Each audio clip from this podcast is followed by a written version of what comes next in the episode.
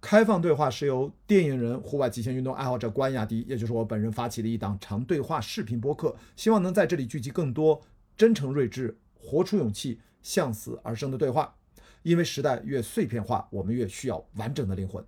好，今天这期开放对话视频版本没有单独制作字幕，有字幕需求的观众可以去 B 站搜索关雅迪进行观看，因为 B 站提供了视频播放器内置的人工智能字幕的功能。呃，过去两年我一直呼吁国内视频平台能够像 YouTube 一样，把人工智能字幕功能内置在。视频浏览器当中，方便更多视频播客和对话内容的创作者不必再把时间精力放在校对对话字幕上，释放更多的创造力。好，如果你喜欢本期内容，记得关注、点赞和转发。你可以在全网视频网站和播客平台搜索“关雅迪开放对话”，找到视频版和音频版的节目内容。谢谢大家。好，那么下面就是开始这一集的开放对话吧。大家好，现在大家收看收听的是关雅迪开放对话。今天特别高兴，请到我的校友、好朋友啊，原来是校友。本质校友加双胞胎，失散多年的，主要是双胞胎 来认亲了。现在感谢呃刘银呃呃跟大家打个招呼。哎，大家好，大家好，大家好，谢谢关老师给一一次很好的机会来认亲啊！真的是来我们家真的认亲的。这个这个梗再跟大家说一下，因为呃刘银是搭档也好，还有身边的很多好朋友，也是我们有共同的好多好朋友。对，老说起这事儿，见到你觉得哇，你怎么有点像关雅迪？但我觉得还是。还是不太一样，还是不是不是那么那么那么对，就是他们，我只能理解成太想念咱俩了。嗯，就看到了你就想起了我，看到时时刻刻心里都挂念着咱俩，所以对对对对，所以我就特别高兴。然后正好听说明天又要呃去外地，对，赶赶在你走之前来我们家喝一杯啊。所以抱歉，我们今天是一个朋友的喝喝酒聊天局。对他不能露酒的这个啊，对对，我们没有任何的商业的 对商业的合作，但是我们俩的确刚才在录节目之前也就在闲聊，已经聊了一个小时了。但是还是想这次跟大家在开放对话里面聊聊你最近的一些思考，关于在你的电影的创作、摄影指导这方面。因为此时此刻我们是在二月上旬，《流浪地球二》还在全国的热映当中。嗯，听说刚才听你聊到，马上要去美国去做一些巡回，是吧？也很忙。这个这个这个安排还是得听官方的啊，听制片方他们那边的统一的信息往外输出。哦，对，所以对对，这个还没有完全确定，对吧？以他们以他们的消息为准，没事儿。等我们这个节目播出的时候，你们早就回来了啊，都就就回来了，不重要，没关系。那我们提前预见了一下，预知了一下。呃，跟大家介绍一下，呃呃，刘英老师应该的确现在是国内应该是一线非常棒的摄影电影摄影指导，也是我们。呃，电影学院的校友，对，是呃，在摄影系，呃，你刚才提了二呃二零零七级是吧？零七摄影进修，摄影进修，对，然后再继续在学校，当时咱俩哦完全没交集，我零六年毕业了，我刚才愣是要找点交集，发现。没事，在电影行业里边有交集就可以。对对对，因为呃，刘英跟郭帆导演也是合作了很多年。啊，对对对，最早，而且最近这几年作品代表作特别多，除了《流浪地球》系列之外，太空当中的莫扎特，然后还有，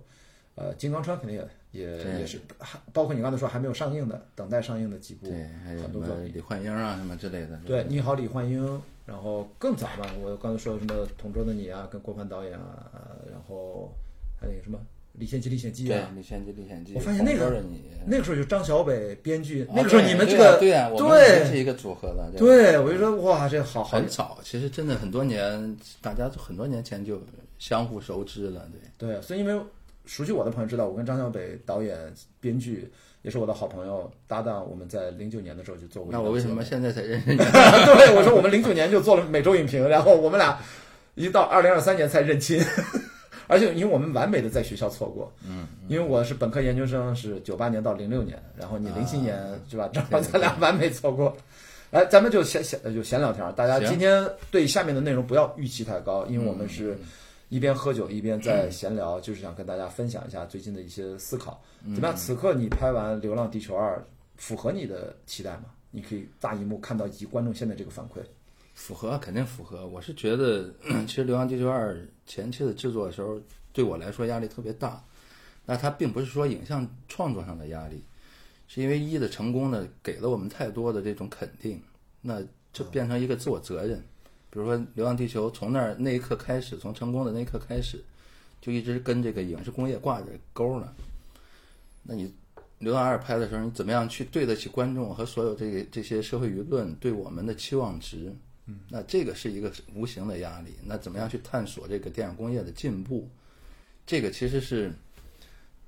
就就就真的在二拍之前心理建设了很长一段时间，才去把它构建起来的。对所以其实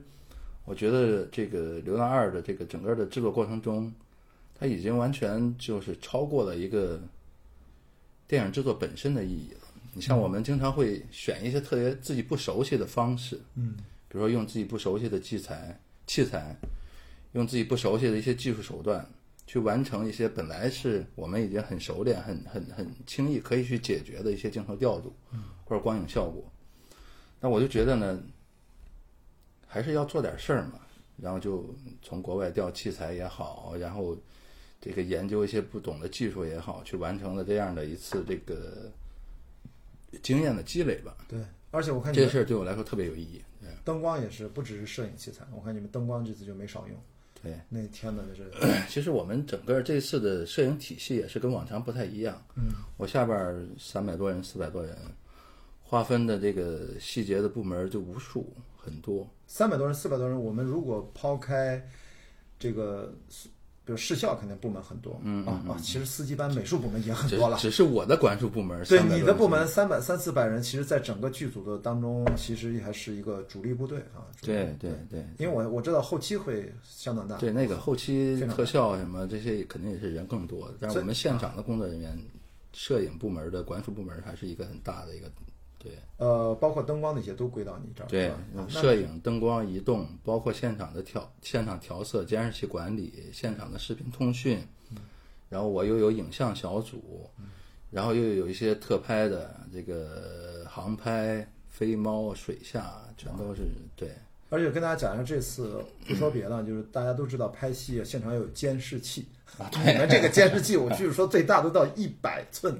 因为我们家背后现在这个电视是七十寸的啊这就是，你那个时候要一百寸，比这还要那更大，这我们可不是一百寸那么小，因为是一个阵列，给我看着哗的一片啊。对，这个也是当时就当然也特别感谢中影的一些领导的支持嘛。我们想做一个这个目前为止最高技术含量的一个监看环境，嗯，然后当时就中影八扣赞助了我们两台投影，是影院级别的投影，嗯，所以呢，就是我们几乎在现场就可以拿到这个是 to B 吧，呃，不是 to C，to C 对观众来说就在电影院里边感受到的那种效果。因为跟大家在这儿说一下，因为他们在现场，不管是 Q Take 还是说达芬奇现场调色啊，你们是对，这个很可怕，从来没有过 哪部中国电影我听说过可以在直接现场调色，几乎在监视器或者投影上把口上看的那个效果跟最终差别不是，很大，差别不大。那就就差没做数字中间片了，对吧？啊，但是不是胶片时代，所以还好吧。对但是之前呢，就是大家认知的现场调色也是达芬奇一级，对，那我们这次呢是达芬奇一级和达芬奇二级全都在现场，嗯，加上 Q Take，所以它是一个整个把后期的一个整个的这种配置全都放到了现场。当然也不是说后期就不需要 DI 怎么着，其实是前后的这种信息统一就做的特别好。所以说等于这次为什么是在监监听监看上？你这里说的是监看，嗯，都要升级到这个程度，是目的是什么？是不是说等咱有了钱？你知道这不是这意思吧？就是实其实没没有花太多钱，这个啊啊，就是坑来，不是也不能说坑嘛，就是跟郭帆导演一样化缘嘛，就是化缘各种赞助。像我们的投影是赞助，监视器是赞助，那这些所有的东西没有花太多的，没有增加太多的预算。嗯，对，但是当然也是特别感谢这些这些赞助方、品牌方给我们的支持。嗯，那这个目的呢，其实还是这一是为了这个。给这个所谓的影视工业去做一个好一点的、往前进一步的这种尝试，嗯，可能技术上更推进一点点，对。主它的最大的便利性是什么？真的就是对于所有的创作部门所见即所得，是对创作效率是有提升的，是吗？对，一是对现场，那我们现场，你像除了这个监看环境，我们还有一个很重要的无线传输，就是你在棚里的任何一个角落拿着一个 iPad 对，或者一个手机你，知道图传是吧？就高高端图传，可以这么说，是吧？对它已经不是图传，它的整个信号是可以覆盖整个园区，甚至说我们对面住的酒店，你都可以在房间里看到信号。当然是有很多很很接收器比较比较严谨的这种解解密哎的解码的这个，这个也是技术上一次突破吧。对，嗯这个也是那个我我底下的一个部门，当然叫呃那个三界的刘洋嗯 SG Work 刘洋帮了我们很多技术上突破，甚至说我们这次好多这种国外的合拍团队，嗯，那怎么样去看到他们现场的拍的东西，然后实时的去解决这些问题？那刘洋也是做了很大的这个贡献，然后很辛苦的帮我们搭建了这么一个渠道，用云啊什么引流的技术，嗯，就几乎是国外任何一个地方的现场，我们在监视器帐篷里边是可以实时看到的。因为这个地方要跟大家普及一下，就是我们现在提到的，其实都是用最新的数字技术，让大家能够把数据传输和管理这提升了一大步。嗯，因为你要实现到同步的监听监看，比如大家各跨部门还能够协作，这可不可以这么讲？其实方便大家理解，就是放到好莱坞大制作这个级别，在这个环节上几乎没差别，对，也应该是做到这样也很少，也很少，应该是一流的。对对吧对对对，因为你刚才提到，我还是要回头问那句话，因为我我我不知道你具体所指，就是你的心理压力大，这个大你会觉得，嗯，后后来这个总是要化解，因为总是要开拍，那是怎么去度过了这个内心，我是一种不笃定，哎呀，感觉好像无形的那种压力啊，最后你是怎么克服它？最后用什么样的方式觉得，哎，这个信心找回来是什么时候？其实也是就是前期筹备嘛。那所有的这种技术环节的突破去尝试，那只有一个办法能解决，就是做无数的这种实验测试。你把所有的这种高端的东西，或者说你技术上的壁垒的东西，你把它突破了，这个就好了。心里的压力就建立在这种自信的基础上嘛。一旦把那些问题解决了，我就觉得还好了。嗯，就当然一些比较细节的东西，就说回这个监视器的部署，一个监视器帐篷，投影放在哪里？这个幕布在哪里？多远的距离？哪里什么地方放监视器？那个什么地方放这个大的监视器？什么地方放电视？哪些人坐在哪里？这些都是特别细节的东西。对，那就需要你真的花一些这个，我觉得可能是没有那么有意义的精力去做这些东西的部署。当然，它是你必不可少的。嗯，你少了这些东西，它是完成不了的。所以说，是不是专门给依然还是因为我一的时候我探班了好几次嘛，嗯二就是因为我在航海啊，各种时间就没 没卡卡上，所以你在很 happy 的时候，我们在很苦逼的工作。没有，其实也不是太太太去容易去打扰，因为我知道你们其实都特别累，特别辛苦，嗯是不是？还是孵化到各部门都会有他们专属的监看监看到这个场景，他们要对吧？应该是都，因为我记得一的时候就已经有了，这次应该做我们是一个主的监视器帐篷，对。就里边有投影，对。然后这个主的监视器帐篷外边就有一个电视或者两个电视，是给一些现场随时需要去看画面的这些人。当然，在每个部门又有一个单独的帐篷，嗯，然后里边又有监视器，然后每个手里就是必要的人的手里又会有这种无线授权的这种无线监看的，啊，所以我们的监看环节是很成熟的，嗯，这个是跟一完全不一样啊。嗯。呃，比一做了升级吧。一当时也是在部署这个，当然一没有没有这么这么好的资源去实现它。嗯，对，二是完全升级了。明白了。所以刚才呃呃，刘英说到的，你提到说要把这个信息找回来，其实还是用比较传统的方式，就是我们测试拍摄啊，有大量的测试。因为我看到在你的刘银摄影工作室上，嗯嗯的微信号上，我看你每一个镜头怎么测试，测试哪些东西你都发出来了。对对对，哎，那个呃，微信号叫什么？刘就银就留言电影工作室刘银电影工作室，大家有一个呃公众号，也有公众号，我觉得大家可以去关注一下。其实，呃，刘云老师已经把他测试的所有的当时在筹备《流浪地球二》，因为这个公众号他也做了没有那么久，呃，都分享了出来。其实对于很多影视爱好者，特别是相关的专业的学生呢，真的是值得大家去关注和看一下。所以等于你是找到了这个心情和感觉，在实践的过程当中，你从你的部门现场拍了多久？当时工作现场工作，反正前前后后是一年，一年，OK。但实拍应该是多少多长时间，我都记不清了。这个是太长了，因为我我记得那天我跟小北我们在录这个每周影评的时候，他跟我分享那个点，其实我是我当时看第一遍的时候，其实我是没有注意到那个就是在吴京在青岛流亭机场，你们要假装那是加蓬嘛，训练基地拍要试听那个无人机，他说因为要。导演已经考虑到了这个日照角度，因为是在赤道和青岛北纬是不一样，所以要搭了一个巨大的一个灯的矩阵在头顶上，模仿那个赤道的日光角度。这个是真的，我想跟你核实一下，这是真的是吧？它其实是真的，但不是说只是那一场戏，因为我们整个的这种在这个流亭机场的这些外外景的拍摄，都要考虑考虑到这个光线设定的原因。对，那去追求这种就是高光特别炙热的感觉，那几乎每一个场景，日系的场景都是有大量的矩阵，不是一个矩阵，啊，是大量的矩阵。那也为此就是特地去自己研发了一些灯光的矩阵组合方式。我看你们是几十米乘几十米这么大的矩阵，对就得把它切成好几块儿才能吊上去。对对对我我看到你有一篇阿来的那个采访，我嗯天呐，就是我也觉得天呐，这得多沉啊！后来看你们果然是切成好几块儿，因为大家可能对这个东西可能通过语言。可能不知道怎么去形容啊，那大家去关注一下那个微信号，上面有些工作的图片，灯特别沉，而且好像那个风很大，对危险很危险。而且是在外景，对，夜外风，流亭机场本来就是风特别大的一个环境，是，但还好你有这么一个废弃的机场，刚好让你们随便折腾。但也不能随便折腾，因为下边有太多的工作人员，你一旦出一点点问题，那都是一个很大的安全事故。所以这种东西是是也是我们现现场拍戏的时候一个特别重要的因素，也是在限制我们一些东西。嗯，当然这个这个就是取舍和平衡。嗯所以说这个时候，我跟大家就是也稍微的把大家这个期待啊，我觉得给到一个合理的预期值，因为我觉得现在毫无疑问，在接下来一段时间，对《流浪地球二》还会有像一一样 更多的呃解读啊啊，呃解读呃赞叹。对你们的赞誉又会给你们新的压力已经已经，对，已经很多了，对不对？就这个东西少不了。但是我觉得有一天，就有一句话，我觉得那天宫格尔说的特别对，嗯嗯，就现在太多人都说，哇，这又是一个中国电影工业的一个新的一个高度。然后我觉得宫格尔自我消解了一下，他说别说中国电影工业，我们先解决一下中国电影工地的问题。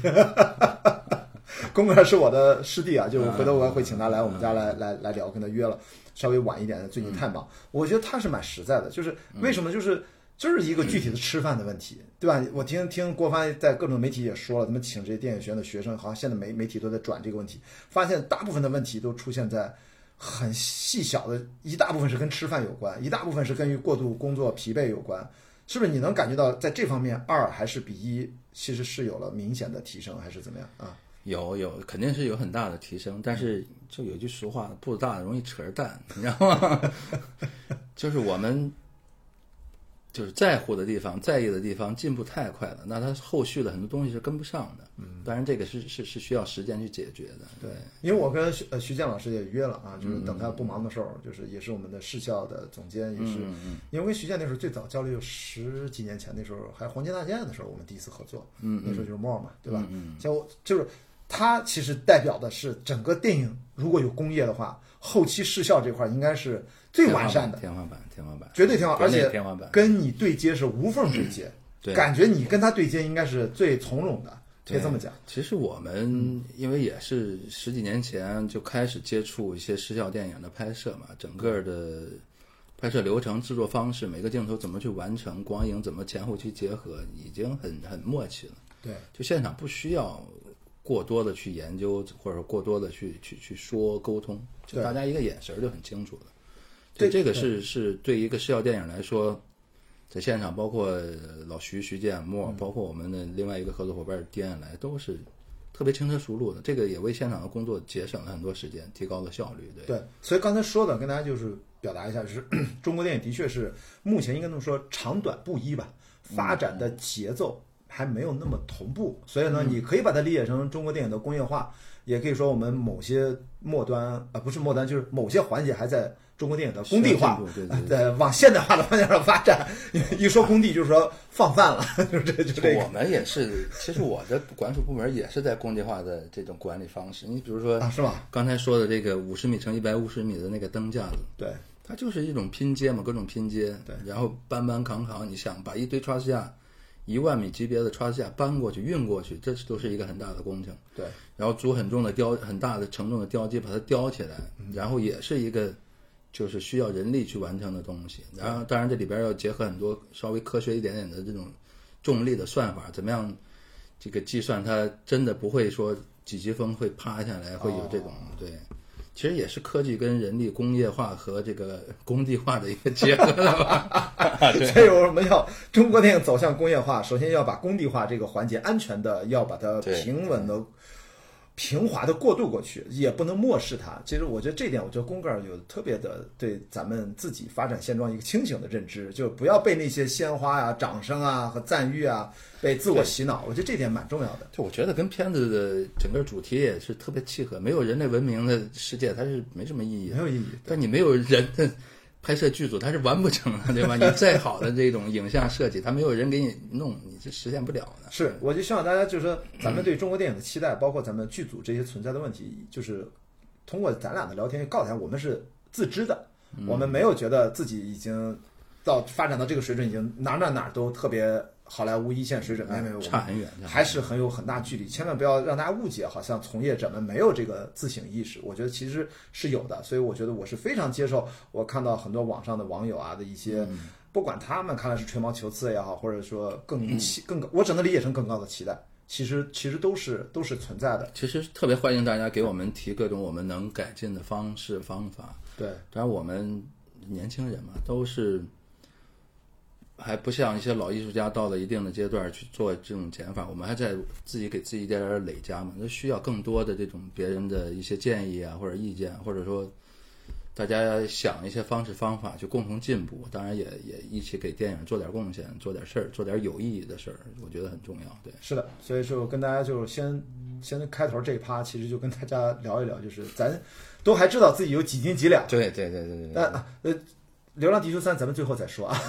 最后再说。然后你能不能说，就是这次我觉得导演有一个非常清晰的一个对《流浪地球二》的一个。呃，他的感知和他的一个表达叫高信息流电影。嗯，第二个概念叫未来现实呃未来纪录片美学。嗯嗯嗯，所以这个东西能不能？因为首先高信息流这事儿，我在四年前，二零一九年第一集，我记得上映都一个月了，我发了一段视频，二十九分钟，我说这是个高信息量电影，它非常明显。然后我啪一口气说了二十九分钟，发网上了，郭帆导还转了，这是我迄今看到最专业的影评，特别搞笑，特别逗。就是看来导演这次在这个创作理念上非常坚定。那么我其实想问你的就是，在摄影的这个角度，高信息流和未来纪录片这种质感。你是怎么去帮着导演，或者你自己是怎么表达和呈现的啊？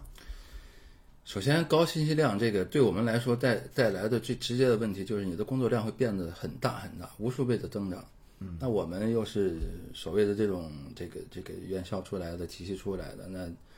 自我就摄影对这个电影的认识就是每一帧它都是一个，你必须要有足够的设计，不能是随随便便就过去的。所以每一场每一个镜头。每一帧画面都尽量去做到这个光影上，或者镜头镜头调度上，自己觉得是过关的。对，那这个这种自我要求就会变成了一个，你每一个场景，就很多场景真的就是一个场景一个镜头。那你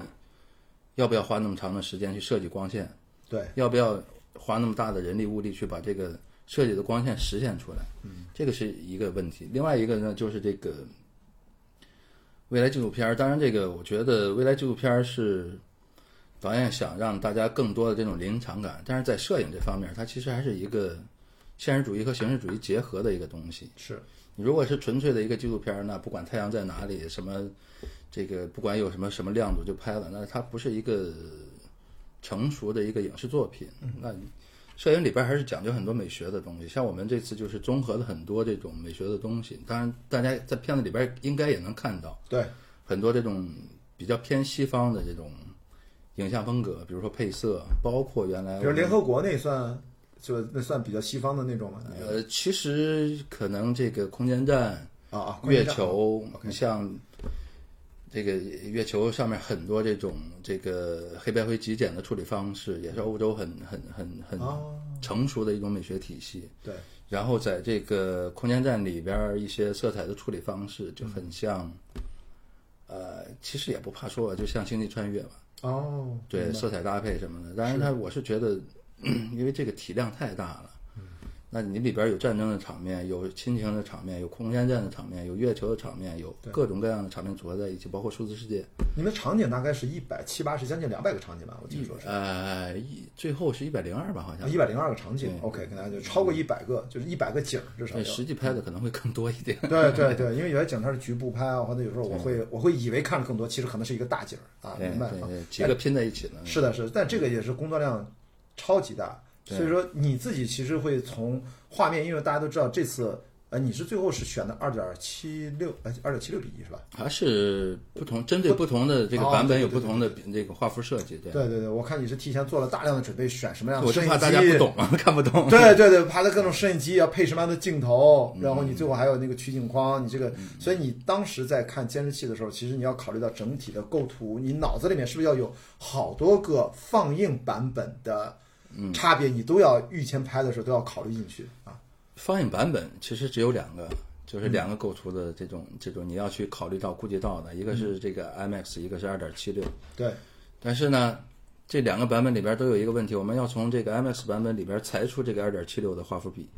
但这个二点七六是从上面哎，对我就这个问题，对，这个是一个比较头疼，每个镜头都有调整，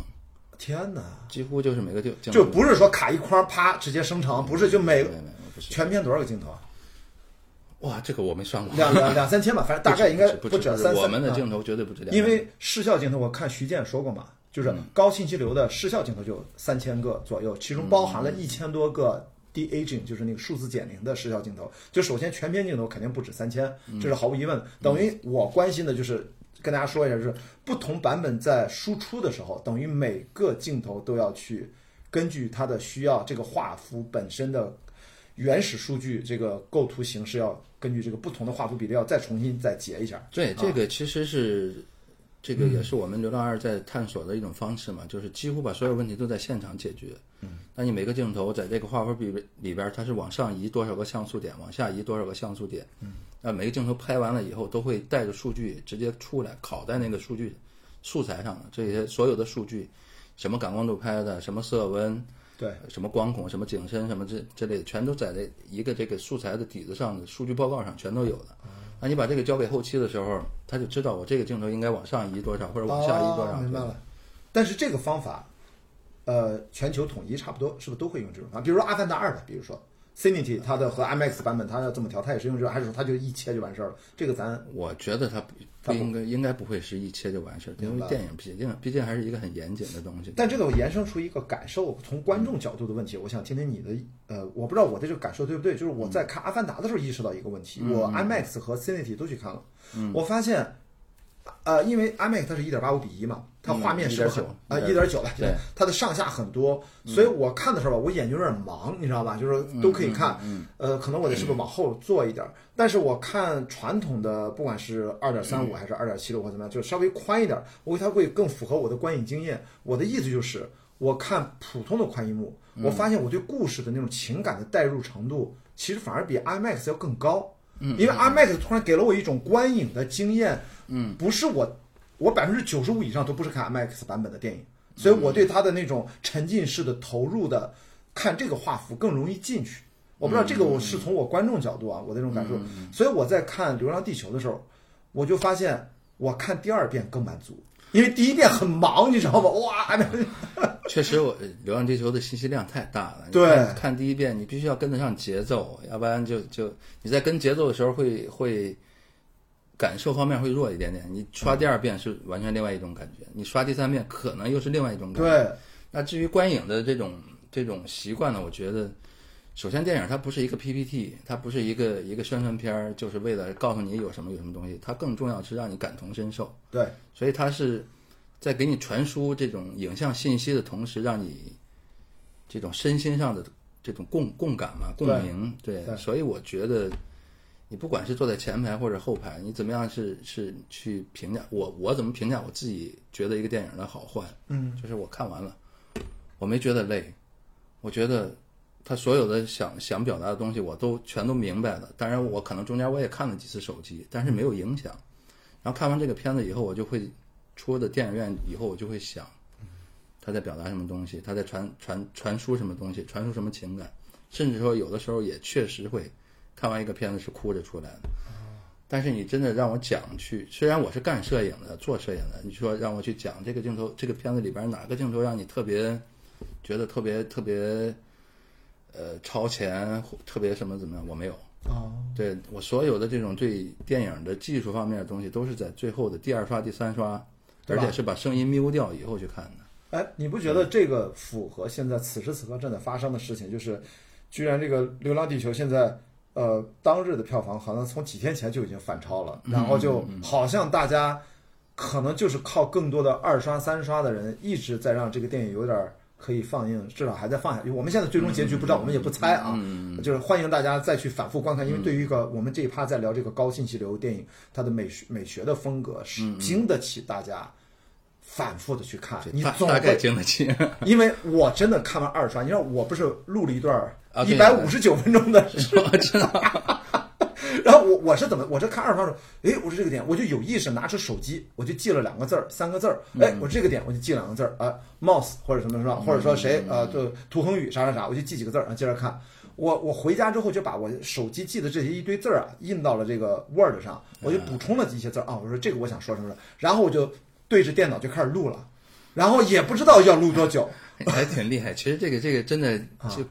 像你很适合干摄影，因为摄影必须眼睛的观察力特别好，瞬间的观察力特别好。哦，就你竟然能在一个看一遍的过程中记录那么多，真的很厉害。我我是呃第二遍第二遍二刷嘛，第一遍的时候我在看故事，我什么都没想，我只是在第二遍看的这这一次的过程中记录的九十条是吗？其实是一百多条，但是我的编号是九十。其实里面如果拆开肯定超过一百，但是我就不那么算了。我是有一个 Word 文档一个编号，我说既然一看编到九十，那就九十吧。因为当年呃，我发现有一个点，就是咱们喜欢看电影，我不知道你有没有这个体验。嗯，如果特别认真的看一个电影，我离开电影院，我回家脑子里面是可以把这个电影重放一遍的。嗯，对，是一定是这样的，对吧？所以等于那天我在聊那个一百五十九分钟的视频 的又时候看了一遍，等于我在脑子里面只是这些就是个提示器，我脑子里面等于把这个电影重放了一遍，然后慢慢说。我我听说我好像是不是是郭帆导演在巡回的时候还提到对，对对对对，他说了一这个嘴是吧？对对对，说说关雅迪努力呃特别好的朋友关关雅迪，然后给我们做了一个详细的解释，什么九十条的建议嘛。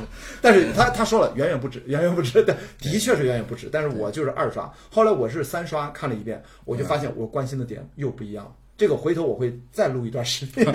就是我发现我有几件事儿的思考想跟大家分享，一二三四五，大概目前想到了五件事儿，就不是细节了。我觉得，我觉得我又抽离出来，我觉得是我会关心这个电影最重要的表达、最重要的意义。呃，可能是什么？我会其实想再录一段视频，跟大家完整的去慢慢的去聊。所以有的时候，我觉得现在互联网特别好，就是你不觉得中国电影、世界电影都越拍越长了？是一个有这个趋势吧？呃，对，有没 有。你你从摄影的角度怎么回答这个问题？为啥呀？我们视频录的越来越长，电影也拍越来越长，是因为流媒体吗？还是因为什么？不是，我觉得这可能是电影的一个魅力的进步吧。它就啊，是吗？啊，对，不是一个回归，当年不也有很长的也有长的，但是就是我们所有的这些观众的思考能力都在进步。那你传统的那种很短的这种叙事完了以后，大家就很很很快就想明白了，那他可能觉得不过瘾。你像《流浪流浪二》这种，真的是一个一个电影魅力的延续吧？你你多看一遍会有不同的感受，再看再多看一遍又有不同感受。就像原来我们去看这个《星际穿越》，对甚至一些拉斯冯提尔的一些这种艺术片儿都是这样的。对，而且虽然大家都说现在短视频对吧，给大家洗脑，但是我觉得好像这种很长的故事片电影，就是这种某种对抗，大家都会欣赏。你你只要，我觉得那天是我记得程二导演就说了一句话，就蛮好的，说你你其实短视频没毛病，嗯，只要你拍电影不要把自己拍成长视频就行。我觉得这，对我觉得这个说的蛮妙的。对对，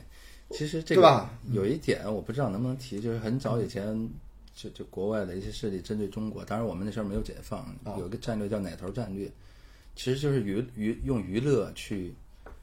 限制中国人的这种思维进步的发展嘛，就是所有的就是娱乐至上，然后把你的整个的民众的思维能力就给削弱了。嗯，但是我觉得电影在某些方面在做这种反抗，嗯，它起了很大的作用，就是让你看完一个电影，然然后自己去动脑子去想这些情节，对，甚至自己去为这个电影设计一个未来的走向，是。这个是一个民众的这种思维能力锻炼的方式，我觉得嗯还挺有意义的。因为这次我觉得明显，至少一部分热爱电影、热爱科幻电影的呃影迷们冲到了最前面。这次有一个数据还是挺明显不一样，就是衍生品的预售，嗯嗯嗯嗯，四年前也有衍生品的预售呀，那跟这次没法比吧？对，所以应该要点股份。哎呀，所以我那天发了个朋友圈，写挺长的，哎，对我朋友圈老写了，抱歉啊，就是就是我就说，我希望衍生品这次能够卖出去几个亿、十几亿，甚至更多的钱，这才是中国老说电影，就是咱从中国电影工地到中国电影工业到中国电影产业，真正产业就是说你的票房收入其实不应该占大头。对，这么多年了都是大头，所以咱就用最普通话跟大家讲，什么时候中国电影票房占的比例越来越低，这个中国电影啊整个产业就有希望。所以反而这次有机会，我们能够看到《流浪地球二》最终，你看，我相信它会集结很多做衍生品的合作方，大家一起来卖，最后会卖出一个总的一个销售额，呃，票房可能也能够接近咱电影的票房，那当然是最好了。嗯，所以这个你在前期从摄影的角度说，其实这方面没有想很多，没有跟跟没啥关系。但是我觉得是电影，它是也确实是，如果说票房占比在一个电影的收入里边只是很小的一部分，那它说明这个整个文化程度的发展已经到了一定的高度了，它对绝对是一个好的事情。你像好莱坞所有的这种东西，都是一个文化自信的表现嘛。对，它一个片子一个 IP 出来以后，带动的整个的一个商业上的这种蔓延，整个开花呢，它其实是更多的是这种这种这种呃怎么说，就文化自信的东西。嗯，对，所以我们就看看这场，因为我是在网上特意去 IMDB 看了一些老外的评论，目前来看两极化。呃，但是他这个很逗啊，IMDB 把这些打一星的，就明显的负评，觉得这是 propaganda，这还是中国的某种政治宣传什么，他都给压到了后面。他有，啊比如目前有一百多条评论，我得翻翻翻翻翻到最后才看到这些，特别就是说他的系统还是明显的，就是把一些好的评论排到了前面，这个是应该他自己平台的。呃一个惯常的一个操作，倒不是说对《流浪地球》特别的优待，但整体上看，现在好像 IMDB 评分也是非常高的，这是个影迷为主的打分啊。这个跟大家讲，就是如果你觉得好看，其实这次我觉得《流浪地球二》它是一个这个故事情感它是 universal，其实对就是所以我说不要说。我我觉得有一个专家还是什么学者在说什么普世价值翻译错了什么，我说不要去纠结这些问题，普世价值从来可以有很多种，大家可以互相的兼容并包，互相理解，可以有西方的民主自由，也可以有中中国的家国天下和我们强调我们整个团结一切可以团结的力量去应对危机，这也是我们的普世价值，并不用一定一个标准。所以看看，我是很关心这次大家，哎，因为的确是现在。反正不同的国家面临自己不同的情况，我我其实真的很好奇，老外看这个电影，他们是什么反馈？因为明显这个东西是咱们特别中国东方式的思考。这个电影，其实 我很好奇对我也、嗯因为技术行业嘛，就会接收到一些同行，我国外也有很多朋友一些反馈，啊，有是吧？有讲过他们怎么讲的啊？他们觉得当然是朋友，这一些说辞可能是就是稍微往好了一点点说了，啊，就说这样一个中国电影的出现，其实对好莱坞或者对西方一些电影是有一定的这种威胁感在里边的，就是他们自己会觉得你们已经这么发展的这么快，当然跟我们国内也有关系，我们就是发展的很快，嗯，他们自己会觉得啊。有点不安了，然后就会说啊，你这这是我们三十年前用的东西，或者三十之三十年之前的美学体系的东西，或者怎么怎么样。而其实是真的是我们这种东西是刺激到他了，然后让他觉得有一点点那种，但我也奇怪，哎，二十年前韩国电影就已经爆发过了，他们不会觉得有这种威胁感，对不对我？觉得不知道啊，那对吧？我觉得这其实还是挺奇怪的，就是那韩国电影发展的可快了，人家在那个工业化，人家对好莱坞的借鉴和模仿，嗯嗯，但是你韩国也非常东方文化，韩国也其实套路是好莱坞那个套路，但他们那个就是那个民族的精气神儿也挺不一样。但是我觉得好莱坞就不在乎。这次《流浪地球》会是带来一些讨论，我觉得，嗯，会让他们觉得哇，中国怎么拍成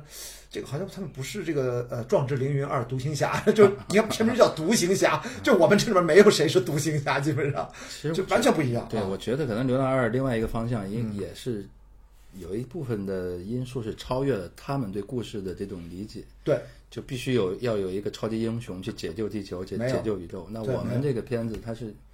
可能其实是哲学上或者思想上更深了一步，大家共同去这个嗯没有没有完全的正面，没有完全的反面。没有对。对，这个是他们可能也会觉得啊有点害怕的一个地方吧。全世界人民大团结。对，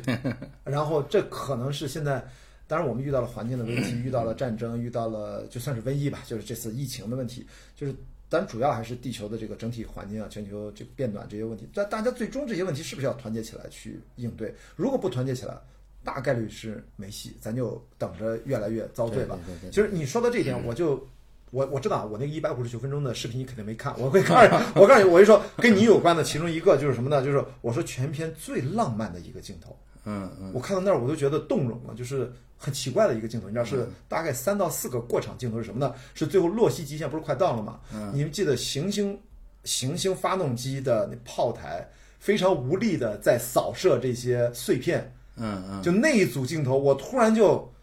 就特别就觉得那组特别浪漫，特别感动，就是感觉是所有人。哪怕这些电脑自动控制的自动炮台都没有放弃，嗯，在做好自己坚守自己的岗位，很有可能是没有意义的。如果电脑没有联网，是没有，但是所有人都在做好自己的事情，赌的就是那个概率，就是必须团结起来，每个人做好自己的工作，连接起来，这个事儿才能完成。所以我看到那一组画面是没有人类存在的。嗯，是一个自动的，然后那个那个那个是那肯定是个时效镜头，对对那肯定是一个算法非常累的、很贵的几个镜头，我觉得。对。而且那那几个镜头是你当时跟导演是怎么沟通的啊？我觉得这个你就留给徐健那一期。啊对对对对对，真的，我就看到那儿，我就突然就，所以就是回应你说的，就是我觉得一般国外他们有这样的画面，他不会给人产生这种情绪，对吧？我们也会看到这种绝望的时候，就是那是没有人的，就是一帮炮台的啊扫射连环，哇！我看到那儿就其实就也是情感的延续嘛，就像数字世界，我们也在做这种情感的延续一样。嗯，那你所有的这种，不管是武器或者说一些道具，它里边都是有这种情感表达的意义存在的。对呃，我我其实后面还想跟大家能够了解一下，因为这次跟普通的国产电影的制作，在摄影部门最大的不一样，是不是？我是看导演其实介绍过，你们做了大量的前期的准备，整个全片都做了各种的虚拟的预演，或者虚拟的拍摄，还是叫我们以前叫视觉预览，是不是？现在能不能跟大家说又进阶到一个什么程度？因为我看了导演采访说的不是那么清楚。能不能从你的部门，因为这个跟你是最息息相关的，是大家是要人参与吗？还是说电脑生成就行？是怎么预先把它全部彩排和预演一遍，让所有部门都看到？是怎么实现的这个过程？它其实是就是我们在一个棚里边儿，当然这个也可以让老徐去聊啊，因为他是具体的实施者。但对我来说，就是老徐他们搭建了一个，我们当时是在一个一千五百米的、一千五百平的棚里边儿搭出一个八百多平左右的这个空间吧。OK，四周全是无数的这种 OPTIC 那个那个 OPTIC OPTIC 那个摄像头。嗯。然后呢，在 U 一 U 一五的这种虚拟，哎，当时当时当时好像是 Unreal 四吧，还是呃四呃四应该是四四，那二月对，然后呢，我们那个几个 operator，然后甚至我自己也会去，导演有的时候也会去，嗯，就拿着几个定位点，在这个场虚拟场景里边，结合这个高昂他们做出来的一些场景的设计，嗯，在里边去研究这些演员的调度、镜头的调度。他要先要搭出一个用呃 U E 四先搭出一个虚拟空间来，对吧？然后在这个里面再去搭建。对对对对对。嗯。那在这个空间里边，我们这个摄影机所有的视角都是完全自由的，你可以穿墙，可以穿地球，可以穿任何你想穿的地方。所以它对镜头的设计是一个完全自由的空间。嗯。那正常我们传统电影的这种，你靠脑子去想，当然也能想到一部分，但是要想看一看就很难。那我们这次就是完全就放飞了。啊，就可能，比如说举一个例子，就是那个啊，马道去探视这个屠洪宇的那那场戏，开场是一个 top shot，嗯。然后跟着那个屠洪宇过来到这个这个窗口这儿一切为二，上下一切为二，对，那个就是在这个虚拟拍摄里边找到一个角度，当然它也虚现虚拟拍摄可以做很简单的灯光预设，嗯，啊，正好现场做那个 Unreal 里边做了两个灯光，正好出来那种感觉，把那个中间这个铁丝网打得很像一个飞船的结构。哦那实际拍摄的时候，我就沿用了这个光线设计。哦，对，另外一个呢，就是比如说这个出发大厅，那哎对，对不起，我问一下，插着就刚才给您那个灯光预设是你们人工加的，还是它会生成的时候它会给你一都是些提示自己加，都啊自己是自己加。OK，所以等于对，场景设计里边加的哦，对对对对。这个不是现在火热的什么 AI GC，然后电脑会给你建议，哎，您可以这么来，还没到这个程度，没到这个。对，我觉得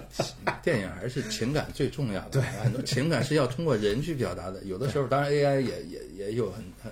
很很厉害的情感在里边儿，但是你的可选择性还是受别人控制。是对对对。嗯，所以等于你就能够预览到，然后知道大概会呈现，但是到真正拍摄的时候，要根据现场的，呃，现场的布景实际搭出来的效果，然后做一些呃，不是不是，其实是反的，就是嗯虚拟拍摄，我们把自己的这种思维放飞了，嗯然后拿到一些我们想要的画面，嗯然后根据这些画面去做各种设置。啊比如说，我跟美术沟通，我说这个场景的顶要给我切掉多少，啊，明白了。你左右给我留出多少。我为了要那个终点的画面，反着往回推，你其他部门怎么配合实现我这个画面？对对对对对哦对，你看一个场景，我们根据虚拟拍摄的，那我可以提前把所有的，比如说可能我们一个场景几千个灯，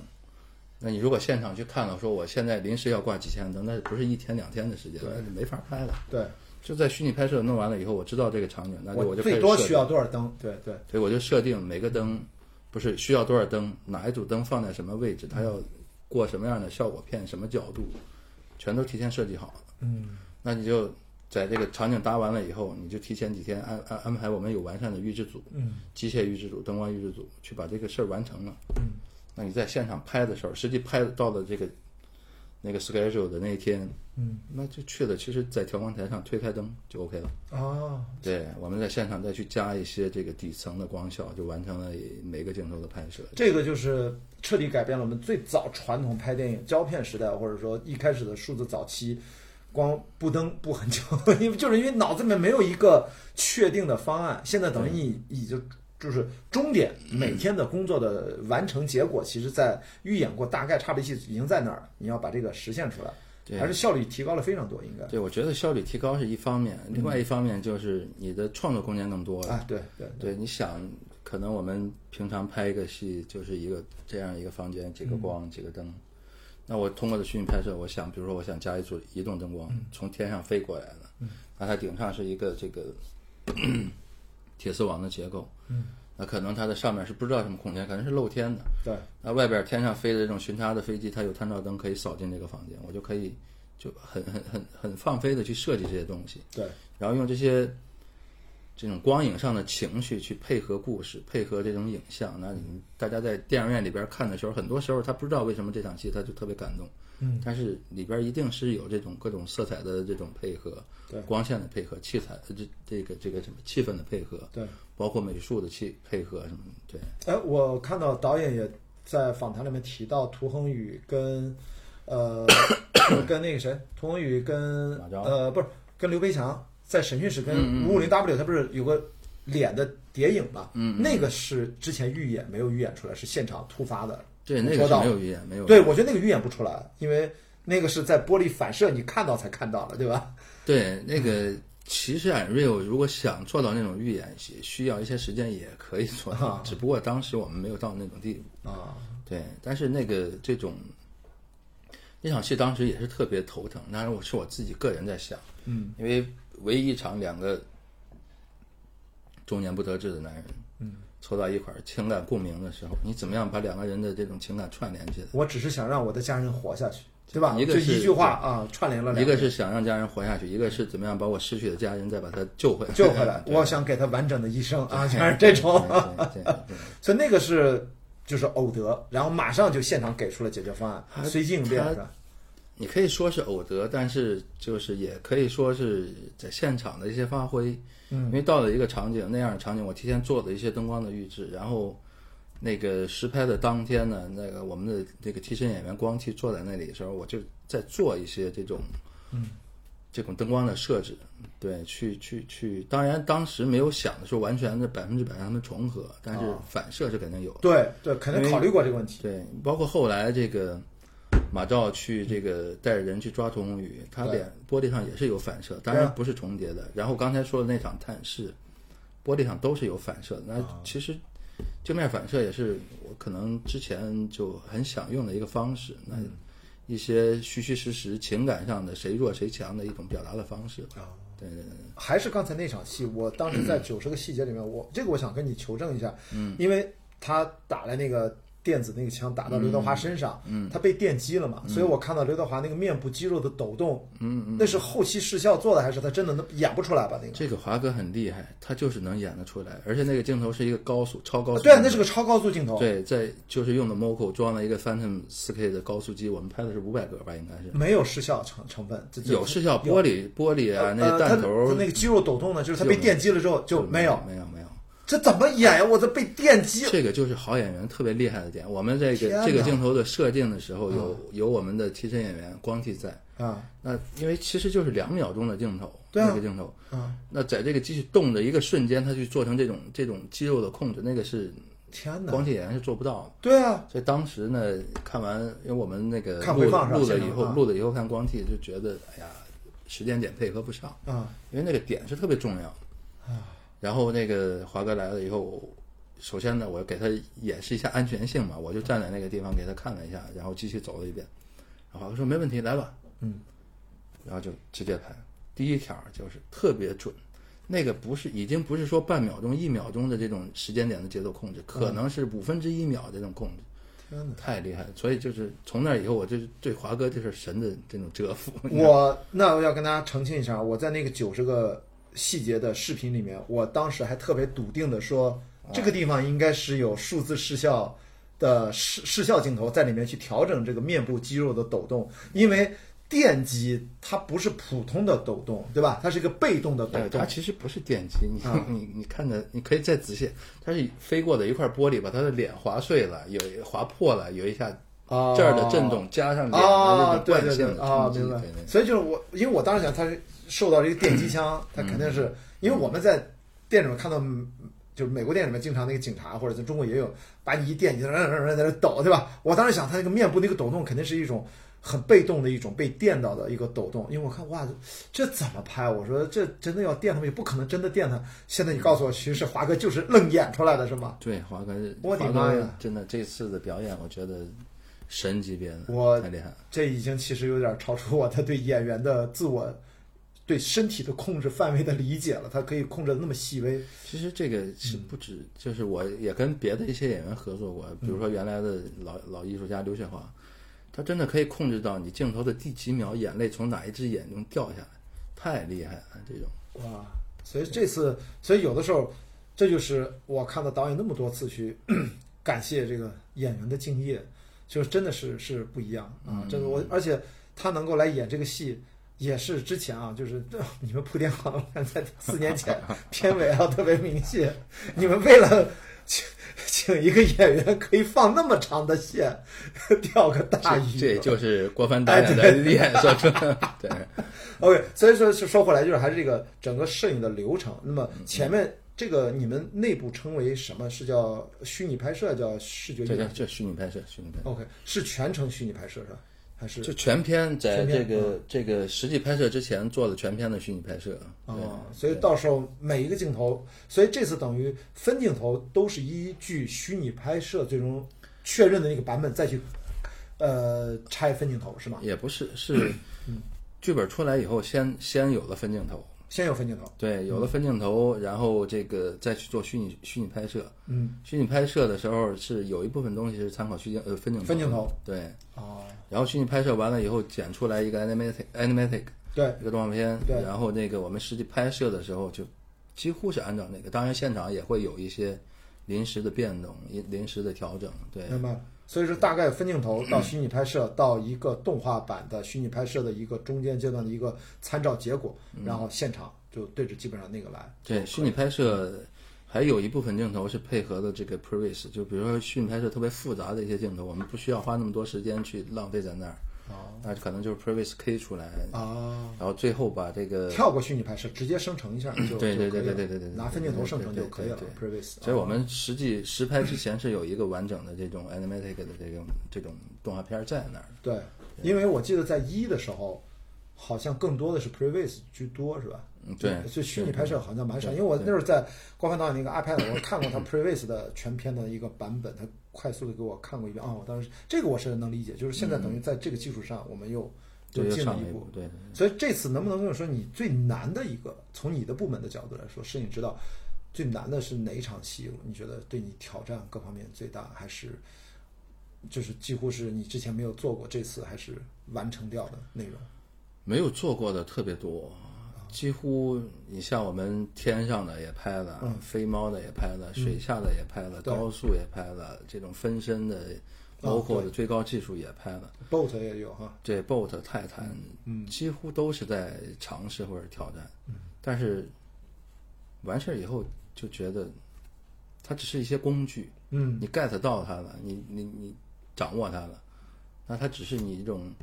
艺术形式创作的一个一个工具而已。对，所以就现在觉得，当时觉得很难，现在不觉得难。嗯，对有没有或者说换一个说法，就是你觉得最复杂调度的，像需要各部门配合最复杂的是哪一场戏？对你从你的角度，就是这个不是你自己能完成，必须得大家协协作好，哪一个比较比较麻烦？还是基本上都差不多？基本都差不多。你比如说，比如说这个 嗯这个涂宏宇华哥在房间里演算数字世界的那个那个镜头，一个 MOGO 的镜头，对，它分了六层还是七层？哦，那它的环境环境场景设计，就是一个落满灰尘的一个地方，嗯然后每一次每一层的这个不同的这种这个这个演算的这个进阶，它都产生了不同的环境的变化。对，那墙上各种公式什么的，你需要每一层每拍一层，就是增加无数的这种美术神社的这种甚至场景设计的这种信信息。就是他在家里。面在玻璃上写，然后横移，然后又移回来那个镜头啊，那个镜头是很复杂。对对对对，美术的设计很复杂，然后我们镜头运动调度本身就是一个很复杂的东西。嗯然后你会发现，每一层的拍摄它都是都有都有不同那种光线变化，从夜到日，里边的灯开了，外边的灯亮了，什么之类的。，哦对，那个光线一直在变化。对对对对对，那就需要你每个点，尤其这个灯光控制是特别难的一件事。你需我们需要猜猜，就是读秒读秒，对这个镜头到了第几秒，它应该是在哪一层上用，然后那个时候的光线变化会是什么样子。对这个主要的点，这个是这些光线变化对这个这一层的人的人身上的这种反应的反射嗯反应的嗯影响。对对，那个是很复杂的一个镜头。然后另外呢，就是在 UAG 基地里边儿那个嗯有，当然成片没有放，嗯是从一个那个刘培强给韩朵求婚的一个一个镜头，一个戒指的一个特写，嗯从一个特写做环绕运动，然后最后拉起来，拉出来一个特别特别大的全的一个宏观镜头。哦那个镜头就是，当然也是我是有办法去稍微简单一点把它完成的，比如说用我们这个不是用这个呃艾丽莎六五，不用 IMAX 机器，小一点的嘛。用小一点的机器，用一个对不是那么重的飞猫，用我们国产很厉害的这个稳定器叫大疆的如影二、啊是是可以完成的。嗯，但是拍这个镜头的时候呢，嗯我就有一点点私心，我就觉得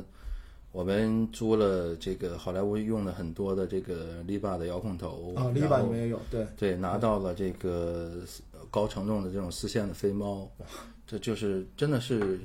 电影工业里边在在西方用的比较多的一种方式。嗯，还有这个是我们没不熟悉的。嗯，就我就觉得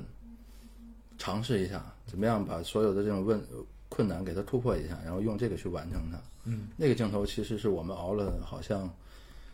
连设置在什么完成三四天。哇。对，听明白了，反正就后来导演加长版如果有的话，这个镜头要找回来啊，这个镜头要 找回来这个镜头三四天不能白拍，我靠，就类似这样的镜头还是挺多的啊，要要要找回来。这个大家现在我看到网上都在呼吁，这个希望看到，听说导演透露剪掉了八十分钟，大家都在呼吁把那八十分钟找回来。等着他吧。对，原来中间还有这样复杂的镜头，哇！呃，因为我知道，呃，刘英你是进入这个行业，从实践开始工作，跟不同导演合作将近二十年了。嗯嗯。大概我可不可以理解说，你在这二十年里面，一定从你回想来说，应该是分段也好，或者说你的大概从摄影，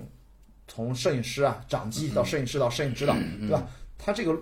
整个你对摄影的美学的或者自己的观念的，有没有一些重大的一些变化的时刻，或者说整个这过去将近二十年的创作是分成不同的阶段吗？还是这么问合不合适？还是你自己最近有什么样新的思考的变化、心得跟大家分享一下？嗯其实我是觉得，就跟所有人的进入一个行业都一样，你要经过这种年少轻狂的时候，那个时候你就觉得我是无所不能的，我什么都可以。对，干了一段时间以后，你会发现，哇，我我好多东西我搞不定，我甚至说对这个行业有点害怕，我很不自信。然然后再经过一段时间以后，你就会我可以拿到我想要的东西。对，当然我还我不觉得我到了那个地步啊，因为真的说，我觉得我的这个职业生涯走的是很顺的。因为你看这个，不管是好莱坞还是西方的一些摄影指导，他一定是五十多岁、六十多岁以上才能做到 DOP 这个位置。没错，那他需要很多这种跟胶原儿开始，对对对对，长肌做很久了。对对，他需要技术的积累，需要这种文化的积累、生活的经验、各种艺术涵养的积累，所有的到了一定的程度，才可以去说够资格你叫我一声 DOP，Director of the Photography。对对，但是他我们当然是因为确实是中国的这种呃电影行业的发展给了我们年轻人很好的机会，对，当然也是需要一些年轻有活力的一些电影去去去呃让这个市场更丰富，那也是给我们就特别好的时代的这种环境的背景。对对，当然我觉得其实是四五年前我就在想这个问题。对那你对一些情感的表达，因为说实话，这个电影最终它还是一个影像的艺术。对对，你要通过影像去传达给观众你的情感。那你的影像怎么样能去匹配到这些演员的所有的情感？怎么样是准确的？那就必须要求你到了一定的这个，就生活阅历积累到一定程度，对感情的处理方式到了一个很相对成熟的方式，才能去匹配这个东西。这个也一点点进步吧。嗯，对。然后你其实有没有意识到自己在成长的过程当中，你会自己会奔着一个什么样的美学风格去追求吗？还是说，哎，这事儿不笃定，走哪儿看哪儿？这个我还年轻，你的确还年轻啊，的确，这这是不着急那么定，因为有些摄影指导或者说创作者，他非常清晰的，我就奔着什么什么就去了。对你而言，你是一个有笃定，还是说还在生长的过程当中？我大概知道方向，但是我现在是一个不去追求方向的一个方一一种方式。嗯，因为我觉得去看一些佛学的东西，或者说一些别人的老艺术家的一些晚年的一些作品，都在往去繁从简上走。但是我现在三十几岁、四十岁，我我我觉得我可能需要去更多的去做加法，嗯，就去尝试无数的这种我没有尝试过的东西，或者说去做一些别人没有做过的东西，嗯，去让这些东西去加持自己。嗯那可能到了六七十岁或者七八十岁的时候，我也会觉得这些东西是，呃，可以去去用另外一种方式去表达的。对，所以我现在还是这种比较开放的方式。其实，因为我这么问，就涉及到我总觉得我们当年跟斯特拉罗啊，就上、上学的那个年代，看了那么那么多的摄影大师，他们都是在从 胶片时代啊，就那个年代建立一些美学思考。我是想再往前稍微看，不用很远，这五年、八年、十年就能看到的，就是虚拟拍摄，涉及到比如说你刚才已经用到 Unreal Engine，就是虚拟引擎已经开始用了，包括未来的动画片、未来的游戏，游戏大量采用用虚拟引擎见到这个世界，就是它实际上最后你会看到未来。真人电影是一个类别，你们最后可能会参与到，因为我知道程马好像给深海做摄影指导，就是他会，他会等于是要跟不同的新的技术产生之后，要有很多新的对摄影师的一些思维上的一些挑战。你在这个未来的可能性上，你你有没有过一些思考，或者说你在实践的当中发现，可能你还要往哪个方向上去多接触、多靠拢？嗯，我觉得我个人的想法啊，未来的发展的定位可能会去偏拍一些更极简风格的东西。嗯，对，当然一定是说对所有的技术、对所有的新手段、对科技的所有的这种跟影视的结合，全都把它摸透了。嗯，然后就是可能会选择完全另外一个反的方向去，就是简简单单的。甚至像呃侯孝贤导演那样，就是一个固定的机位去用用里边的这种演员的表达表演去表达所有的情感的东西。啊，其实等于说我要在掌握所有的工具之后，我再选择从中最我最想要的最简单的那一种两种，其实就够用了。就十八般兵器都都得会，但最终 你就可能拿一样这其实也是也是建立自信嘛。你必须要你要所有的东西你都。可以做到一定的高度，让大家认可了你，然后我去选择另外一种方式，选择另外一种大家觉得可能不是那么适合的方式，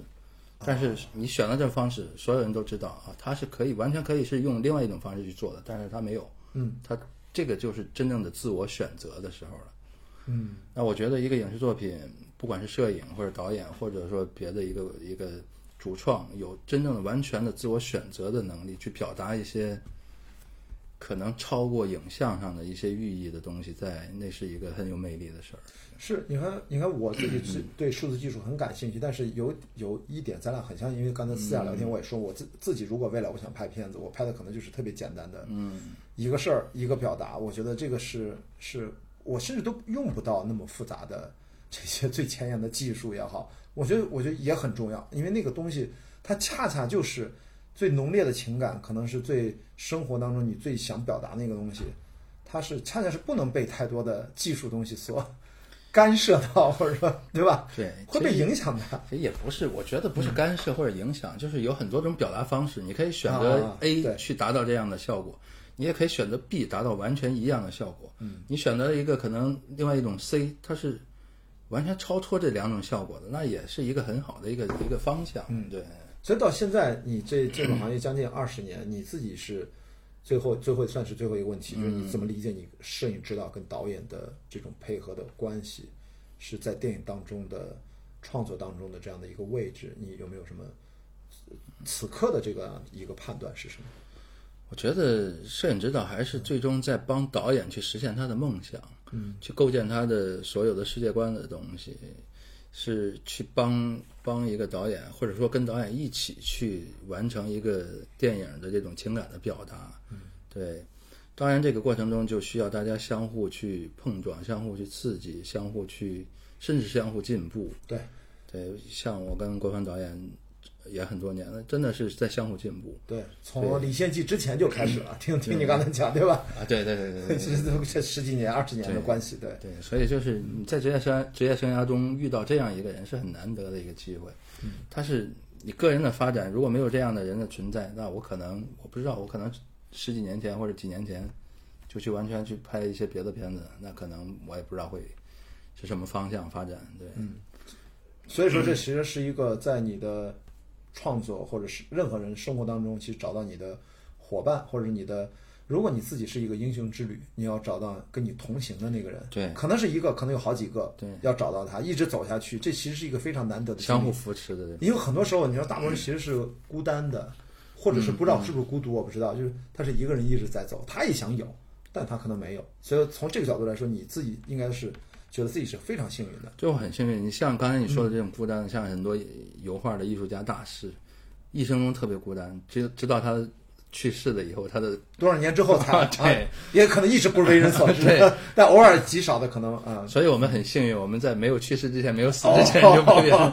对对对哎，最后还是八卦一下，这个你目前已知的这个后面《流浪地球三》，大家关心的还不知道呢，是吧？还是还在有有一阵儿，等这个二完全结束了再说，是吧？因为对，大家现在所有弹幕，我看所有的评论都是催更是啊，对，所以导演什么时候开工啊？我说跟大家说一下，现在这个《流浪地球二》的宣传工作都还没有结束呢，所以说大家要更是不是催更也可以晚点再催啊。有一点就是我们现在在做的每一件事，包括导演在做的每一件事，在宣传期间做的每一件事，都是在为三积累。是其实他已经在为三做开始工作了。因为我看到了，你们就是把三的预告片都插里面了，就是那个周哲之和那个涂恒宇的那几个镜头，我的妈呀，那几个镜头我。第一遍看的时候，我当时有点愣，我以为是后面还有呼应，不对呀、这要结束了，这怎么怎么可能？我后来看第一遍的时候意识到，哦哦，原来已经埋了。看第二遍的时候特别清晰，还有华哥穿着那个盔甲的那个，对那个那个外外骨骼的那个那个东西，对对吧？就光着头还光着头，对对对就是就是特别明日战记啊，他就啊，明日战记就就算了，不行，完全也不够。好，那就反正就是我们共同的期待一下《流浪地球三》，因为这毫无疑问，这个系列已经在中国电影史上留下它不可磨灭的印记了。大家现在回避三是没有意义的，肯定会有的，好吧？而且是就是你自己会对这个东西是不是会又要再重复一下刚才咱们录节目开头，是不是又会有一个焦虑压力？有一定会有，一定会有是吧？对，这个也是说句很难听的话，就《流浪二》，我们这个地方摄影的灯光移动，包括所有的流程，已经做到目前为止，我觉得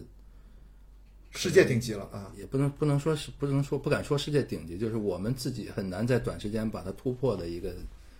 地步呃，你没关系，因为下一步正常也得少说三年、四年三四年，三四年吧。对对对对，所以说四年之后的事儿谁知道呢？或者三年之后，你开机也得三年后，两年半至少开机，那个时候又有新的发展，又有东西出来，你又要不断的学，习。那最多就是我三四年以后又长了三岁，对认识不一样了，觉得啊，完全我们可以用另外一种方式去跟导演一起把它完成对，可能更高级一点。是的，对，所以说，在未来的几年，我觉得最重要的是希望各位主创啊，身体健康啊，身体健康，然后大脑 大脑这个完全的释放创造力，然后跟我们的未来拿出一个，我觉得可能还能让大家